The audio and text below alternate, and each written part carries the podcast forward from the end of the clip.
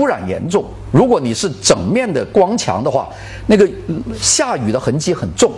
它有留痕，所以呢做马赛克呢容易清洁。呃，实在不行拿水管子冲嘛。所以这个就是大量的马赛克和瓷砖面。现在我们看见那些建筑，就那个时代建筑，包括我住的丽江花园，那，感觉就像公共厕所，因为这个这个香港的公共厕所就贴瓷砖的，就觉得你这么全都住大公共厕所里面是吧？整面整面的公共厕所，并且那个瓷砖它为了有颜色，粉红色的，很恐怖，呃，浅蓝色的瓷砖，你们那个建筑整栋是粉红色的，你看着很肉麻。那当时大家顾不了了，反正就是那个建筑就一片片的，并且它的体量越来越大。我到武汉去那个沙湖，它改了一个区，全部是浅蓝色的建筑，远看像做噩梦一样，你知道，哗一片，然后做的一模一样。供水不足，每个建筑上面有一个水包，一个不锈钢的一个水水一个暖水袋，就是一看那一片都是一个个的球，然后下面就是蓝颜色的，这个非常奇怪。所以中国当时建筑后来就说西班牙就是在建筑的顶端搞一排红红瓦的沿线。这个就是中国早期的这个房地产，这个时间延续很长，大概从七八年开始到九零年左右，这中国是走了这么一个阶段。这个阶段就涵括了中国早期的所有的楼盘的建设都是这种风格。那个时候刚刚后现代主义出现。后现代主义出现，大家中国的建筑师那个时候学术一翻书，哎呀，迈克·格里夫斯啊，罗伯特·温丘利啊，哦，原来他们可以搞调侃，所以呢，入口地方搞一个罗马山花，前面开一个口子，七分调，很多人搞这个，所以后来就发现了，所有的中国房地产都有一个山花，都开一条裂缝，你你们注意看吧，八十年代的楼都是这样，都是这样，然后呢？你说罗伯特温丘里的一栋房子，他有一个这样的沙发开一条缝给他妈做的房子，那那那是一个美丽的梦想。但是你有五千个屋顶都是一模一样，那就是一个噩梦。这中国就不知道这个重复所造成的恐惧。所以中国现在的你到佛山去，那老城区一眼望过去全是这个东西，并且建筑是一般齐，大家都做到容积率的最高线嘛，比方说是八十八十米，就全部是八十米一刀齐，上面都搞一个沙发，都开一条口。然后都是瓷砖，都是公共厕所，一眼望过去，路宽也是一样的。然后旁边种同样的树，走进那种地方，并且首层都是商业，都是卷闸门，卷闸门往上一关，你走在晚上，哇，那个街上就是好像你我因为有时候做噩梦，就走在一个地方老走不出来，永远是同样的街，同样的路，你们大概都有这个经验。中国的县城这种东西太多了，这中等城市。这个这个这一片，那么这一片呢，它最恐怖的就是把这个城市中心最好的土地给它改造了，因为最早做房地产是拿最好的地，就是把那片都是改造了。所以中国现在在做的话，你要拆这一片很难。像北京，你看这个东三环以内这种地方很多，特别多，现在都不知道怎么办。当然，希望就是搞大项目，比方说奥运会、亚运会，政府要穿衣戴帽，政府也很简单。给靠路的地方给你刷成一个颜色，你是粉红色的，我跟跟你发成刷成米黄色，用那个那个乳胶啊，用那个那个 acrylic 给你统统刷一次。屋顶用铁皮做一个假的西班牙的小红楼，就穿衣戴帽嘛。一夜之间，广州开亚运会的时候，整个广州变成小红楼，呃，刷面里面不刷，就刷表面。在高速公路上一看，很整齐，都是假的。然后那个小红楼过了奥运会以后，给风吹雨打破了，没人修的。呃，你你们到现在广州、深圳看这种太多了。北京奥运会也是把居民楼全刷了高个西班牙的瓦，这个就是代表了中国房地产开发第一个阶段。这个阶段在我们的生活里面留下了很深刻的痕迹，就是这种东西太多了，太多了，并且这种东西的体量超大。那么在这个过程里面，开始就有一些开发商就开始想做一些另类的东西。万科在另类的建筑里面，万科贡献不大。万科是做，我还是早上说的做馒头的公司，他只是说把那个馒头做得精彩一点，切得更方正一点。但万科有一个重要的贡献，就是他学会做完整的维和式的小区文化。这个先决条件是因为万科拿地比较困难。万科是八九年的事情，得罪了政府，得罪政府以后，万科。王石有几年就没出山了，呃，就是由蔡成来出来领导万科的公司，那几个老总现在郁亮也在了。那个时候，说万科在在处在一个缺乏精神领袖的情况下，万科有好几年的这个生存的困难。万科那个时候，万科拿的地很很难。后来王王石慢慢出山以后去拿地，呃，这个拿地都拿不到好。万科拿的地都一个就关外，深圳的关外，关外在深深圳现在关外也很红了，什么龙岗啊，这个梅林啊。宝安呐，是吧？现在都都挺贵的。那个时候非常不值钱的土地，谁愿意住在关外？大家知道，从关外的关内还要经过边防军检查呢。你们有没有经经历过万科查边防证？你没有吧？那个时候你从外面坐火坐汽车坐坐火车进去，到了那个龙岗，呃，有边防军上来要查证啊，并且这个证不对，你还得回去啊。早年查的很紧啊，昨天汽车都过不去啊，查证。那这那这深圳是特区身份呢，那真是特啊，那因为离香港很近啊。就这种感觉，那么所以关外的地就没人要，万科拿不到，万科就拿到关外地，或者是什么夏梅林啊这种两条高速公当公路当中夹的一块小地，两边都是高速公路，非常吵，所以万科当时就是要求变。万科做的一个变化，一个很大的突破点，我就觉得是万科城市花园，这是小区开发的一个重要改变。万科城市花园在一个城中村里面。它等于是把一个封闭式的小区摆在一个环境极为不好的居民区里面，它把里面配套做完，所以那里面连廊、内街和公共设施，外面有保安，现在小区都有保安，万科是最早就设保安，并且万科要求保安都像香港的警察一样穿戴。那个时候，万科的这个保安都跟香港警察一样，香港警察穿黑衣服，他穿黑衣服；夏天穿那个卡其短裤，他们也穿卡其短裤，还有那个长袜子，穿那个香港皮鞋，很像啊。那个时候，哎，大家觉得万科很好，所以这样呢，就让深圳的中产阶级感觉到自己有奔头了。因为香港、深圳那个时候没有啊，福田大道还没有修啊。当时从深圳的边界在上海宾馆呢，上海宾馆往那边去就是一条泥巴路，到一直到这个蛇口都是红泥路啊。那福田压根儿没有东西啊，那就只能在这个这个我们罗湖，罗湖密度很高，并且罗湖的好的建筑靠靠这个这个香港海关近的地方，基本上都香港人都买了，那没有什么地方，那都这往里面往里没有啊，那八卦岭那是工业区啊。你你都基本上是工业区，工业区是制造业嘛，所以大家想奔一个好一点的，哎，大家就往关外，就万科提供。所以万科城市花园是房地产的一个，但城市花园本身户型逐步趋向合理，小区配套逐渐趋向合理，但是在建筑上它没有立面没有什么特色。万科一直是处在这种状况。这个我们说。住宅的户型的合理是我们住宅建筑的一个重要的一个发展阶段。我们以前造宿舍的那一套不成功，后来我们开始学习，我们转向了香港。香港超小户型，香港的经验解决不了中国的住宅问题，所以你现在大家都不知道怎么做。所以这个时候的房地产的开发面临就是。小区配套的问题的解解决和小区独立性的解决，第二个就是建筑的设计。你你的问的问题其实是建筑的建筑的外形设计，但是从整体来说呢，外形是比较晚的。那大家主主要小小区配套，大家会提个问题啊，说为什么小区配套在中国会变成这么困难的事情？我做很多房地产，这个业主马上说我们要要做一个幼儿园，有些要做一个小学，呃，还有少部分说我要做一个中学。我现在在广州住这个汇景新城，幼儿园、小学、中学都全有，高中都有，这叫配套完整。哎，你看外国有哪个开发商配套完整？一个都没有。房地产开发商是做住宅的，干嘛我做小学啊？这其实也是中国的一个奇怪现象。小区配套、住居民的配套的工作是政府的事情。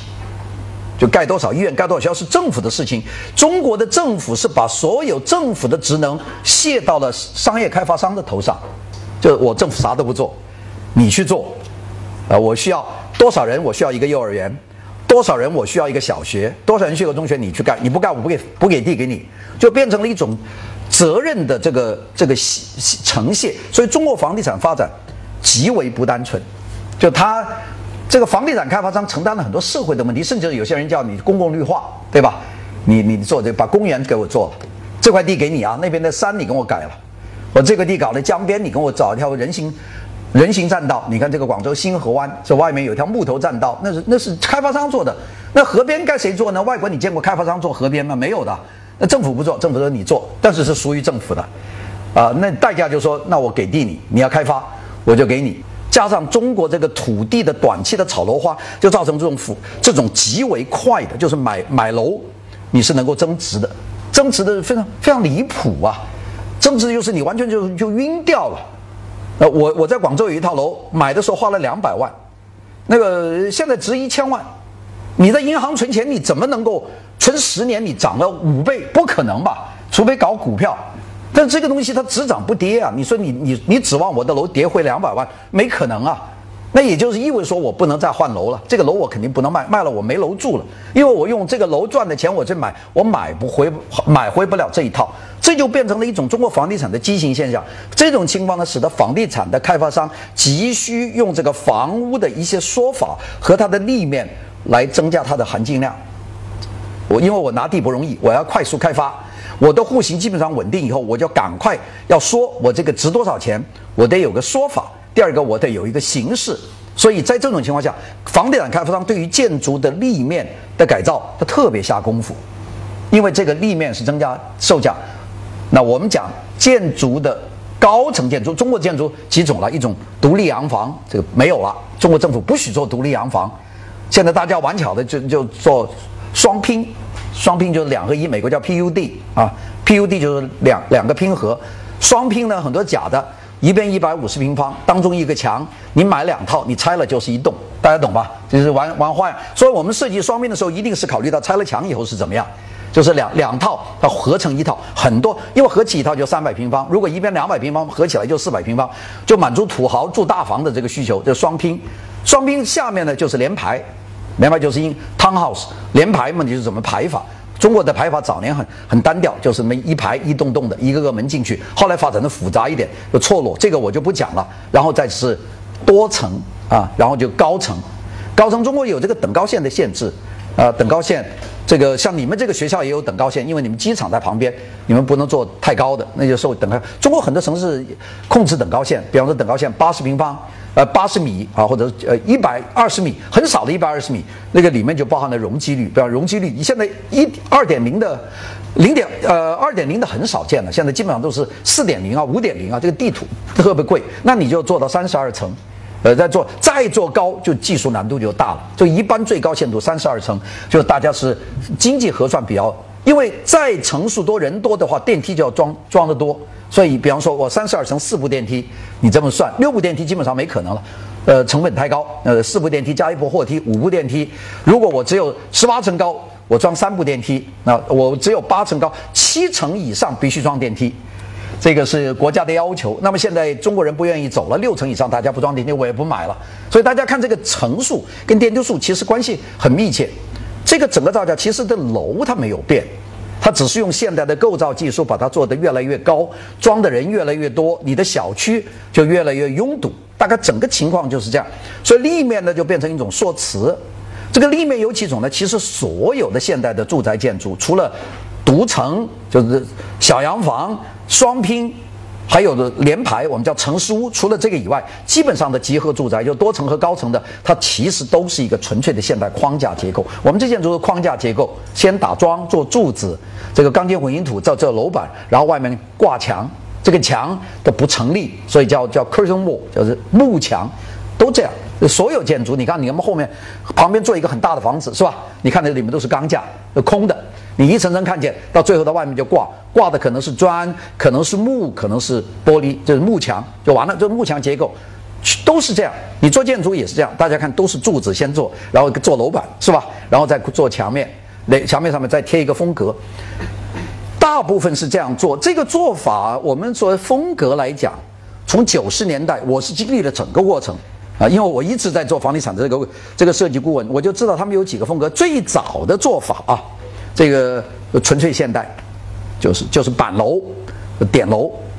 那个都做的不纯粹。呃，反正有些以前的那个马赛克厕所砖的那个做法，大家放弃不用了。到九九三九四年左右，大家已经不用了，就觉得这个太廉价了。马赛克曾经是我们知道广东佛山这个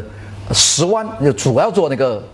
建材用的马赛克，大量生产各种各样的瓷砖，一块块的往上贴嘛。呃，贴了很久很久，贴到九十年代大家不贴了，这个东西没劲了，没劲了就要搞风格，纯现代慢，大家觉得不行，就搞伪的这个新古典，这个比较多。这个伪字啊，西方叫 quasi 啊，quasi，quasi，这个这个字一个什么 quasi new classic 就是假的。这个 quasi 这个字挺挺讽刺的，所以我们不说中国是新古典，我们说中国是 quasi classic，就是伪古典，就是一个贴面，结构一点关系都没有，并且里面的布局更没关系。大家看刚才汇丰银行那些楼，那布局是跟它柱子有关系的，它里面是完全有 有对应关系的。我们现在楼是完全做完以后再贴一个新古典主义面，有拱有柱子啊，有圆拱啊，有尖拱啊，反正做出做的这种楼在。呃，中国九十年代特别多，就是这种假伪古典。就这个楼很简单呢，它就三段式嘛。你看这个楼做起来，它肯定是做一个很大的这个板楼。这个做完了，下面有一个主入口，这个做条沿线，然后一层层的楼就是这样，把它做起来，然后下面做一个假的山花，开个口嘛。这很多，然后这里可能做条沿线，有些做复杂点，这里再做一个，然后这里做些假柱子，然后这里搞些圆圆口的开窗。上面有一个这个群楼，你你们看很多这种这种楼在中国遍遍地开花，就是假伪古典主义这种楼在中国垄断了大概十年，十年，就是我回国参加房地产的时候，中国的主打楼，这个实在是很恶心了，呃，并且呢，每个都大家知道要卖楼卖得好，你的会所你就售楼部要做的特别的夸张。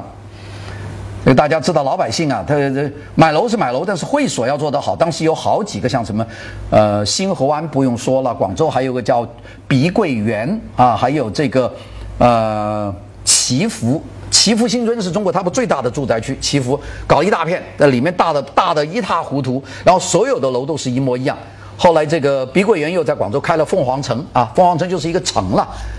那个城我开车进去。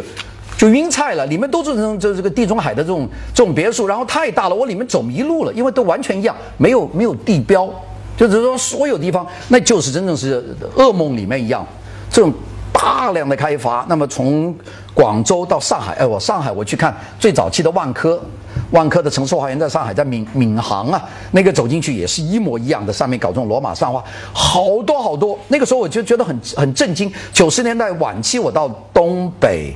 到西安，到成都，到重庆，啊，到青岛，哎呀，我在全中国跑，因为房地产项目多嘛，看到都是一样的东西，就是一个板楼上面再加一个新古典，所以这个时候就有点走投无路了。在当时，并且楼都起了一些极其庸俗的名字啊，这种东西延续了很长的一个时间，没有什么出路。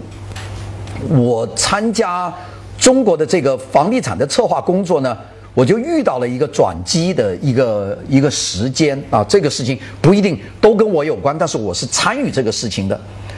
第一个，我是跟一个房地产开发商做，因为当时中国最大的二十家房地产开发商搞了一个组织，叫做中城房网，就中国城市房地产网络。呃，标准是二十亿年销售亿，而我讲九十年代，就是你卖了三二十亿以上，你就有资格变成中诚房网的成员，就等于是一个房地产老板大佬的兄弟会了啊！里面就呃没有国字头的，都是私人的，国字头是另外一堆，你们中信啊，呃这个等等这些开发商，他们是自己玩自己的中海啊，他们中粮啊，他们就自己做，他们不不跟你玩这个私营的。就私营的往往是追求品质，因为私营总是希望能够通过设计把它的它的价值最大化。国营的是量，它数量要大，因为国营它最大的好处就拿到最好的地。这是这你看现在深圳前海中信的对吧？这这最好的地，这这地方国国字头就拿光了，剩下就是私人的，私人只能拿到一杯羹。那私人怎么把我的这个价值最大化呢？我一个是。户型合理，第二个是建材建筑质量好，第三个就是我这个建筑有些特点。那当时这个中城房网有二十多家，当时有北京万通的冯仑啦，这个河南建业的胡宝森啦，这个这个银都了，青岛银都的这个蔡蔡蔡成啦。这个万科的王石了等等这些人呢，那么其中有一家现在很大了，当时不大的，也刚刚够二十亿的，就是重庆的龙湖啊，龙湖两口子啊，这个丈夫叫蔡奎，老婆叫陈吴亚军，那么他们当时是把万科作为一个模范企业，那么到万科来学习，组组团龙湖，吴亚军带着到万科学习，那么问王石很多东西，王石就说，就讲到我，就说我们有个顾问，这个顾问是搞建筑的，那么这个顾问很有用。所以呢，龙虎就跟我就说，呃签一个顾问合约，所以我当时服服务万科，同时也服务龙湖，也服务建业，就服务万通，就是等于，所以我的经历就很奇怪，就通过中诚房网，我就和中国最大的房地产商基本上都交了朋友，并且做地盘，并且这个地盘是从拿地开始就要参与，所以我我我很奇怪，就做理论的人，我有很多的实战经验，就是我整天去。就标的啊，搞这个事情，那么我就到龙湖，到龙湖，龙湖当时只有龙湖的龙湖花园啊，大家知道，你们熟悉龙湖吧？龙湖花园这有两个，一个叫南园，一个叫西园，呃，都是新古典主义的，就是伪新古典主义。那个楼，那个楼做的不错啊，那个楼质量不错，但是没有什么风格。这个楼打动了人呢，这听听说当时江泽民去看完了以后，第二天晚上，这第二天下午，就江泽民的太太带了一帮太太去看。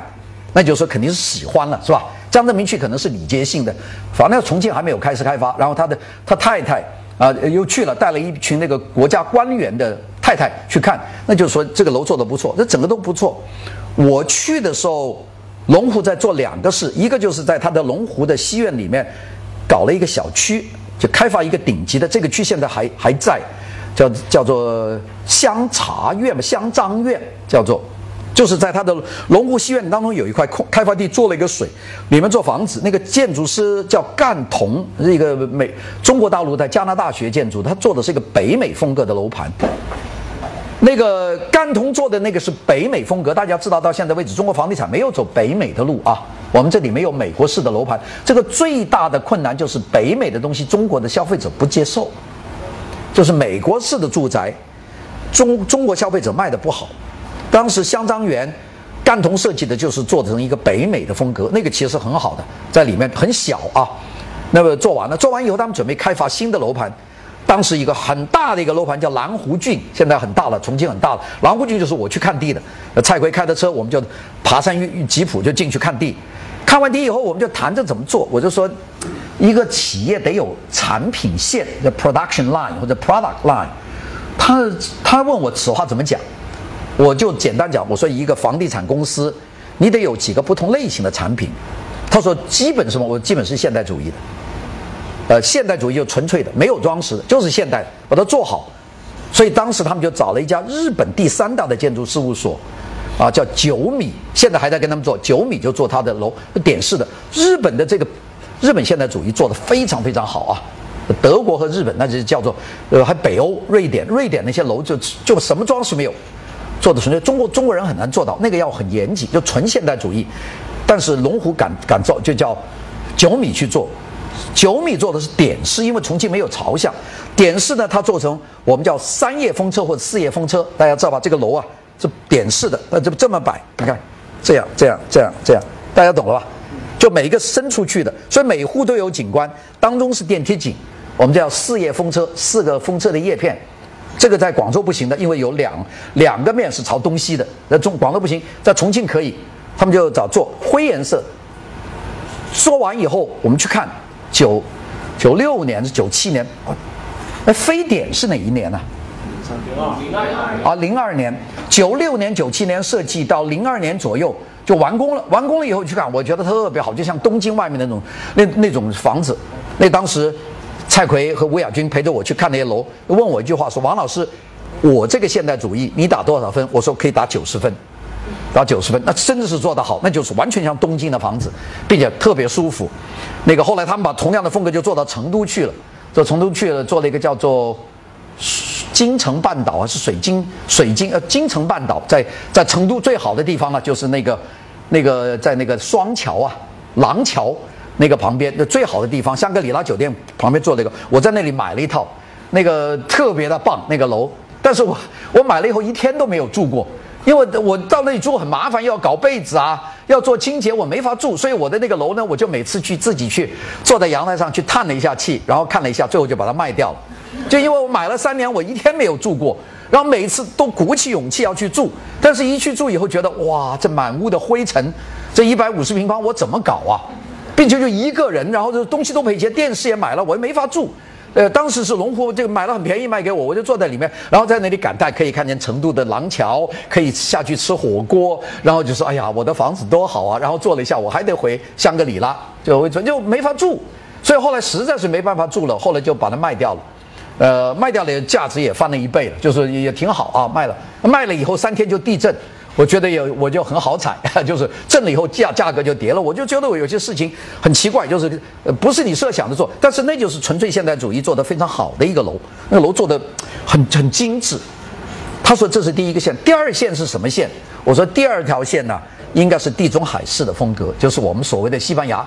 因为中国当时全国都在做西班牙，但是没有一个做得好的。就是我们对西班牙的理解，就是红红瓦白墙。呃，做的就是外面有个小阳台，都假的。他们就说是该怎么做？我说西班牙的高层的住宅或者西班牙的联排别墅，这个国内是做不出来的，因为你要懂西班牙，但是你绝对不能到西班牙去找建筑师设计，因为西班牙没有这么大体量的住宅。所以西班牙住宅的这个风格发育完整的地方是美国，加利福尼亚。因为他们需要，而美国人需要很大的住宅，所以呢，我们说在外国把这叫加利福尼亚风格，其实就是西班牙的风格的变种的商业化。我说你得找，那么当时有很多外国的注册的设计师，像做景观的贝尔高宁啊，在到中国的做景观的很多的这种景观，那我就说，他就问我的有什么要求？当时他们做第二个有突破性项目就是重庆天街，你们知道北城天街有观音桥的，呃，那个时候是一个设计师叫 Dino。那我就到洛杉矶去看 Dino 的设计事务所，把这个天街的概念就捋捋了一次。所以天街现在是豫北区最好的一个地方。现在你们都去看，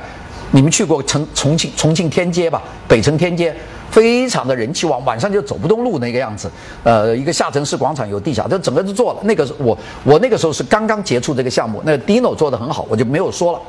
那个时候就是要考虑龙湖的主打的东西就是地中海或者或者西班牙式的这个。高层别墅和他们的高层公寓，那个我提了几个要求，就很万幸，他们他们都听了。我说第一个，你需要找一个设计事务所，是在中国没有分公司的。这是我我我永远我说做外国的一定要在中国没有本土化，因为在中国一本土化，它就变成中国的设计，它不是外国的设计。我我我我我帮一个项目做，我在重庆做的另外一个项目是一个设计师，我所，是英国的，叫阿特金斯啊，Arkins，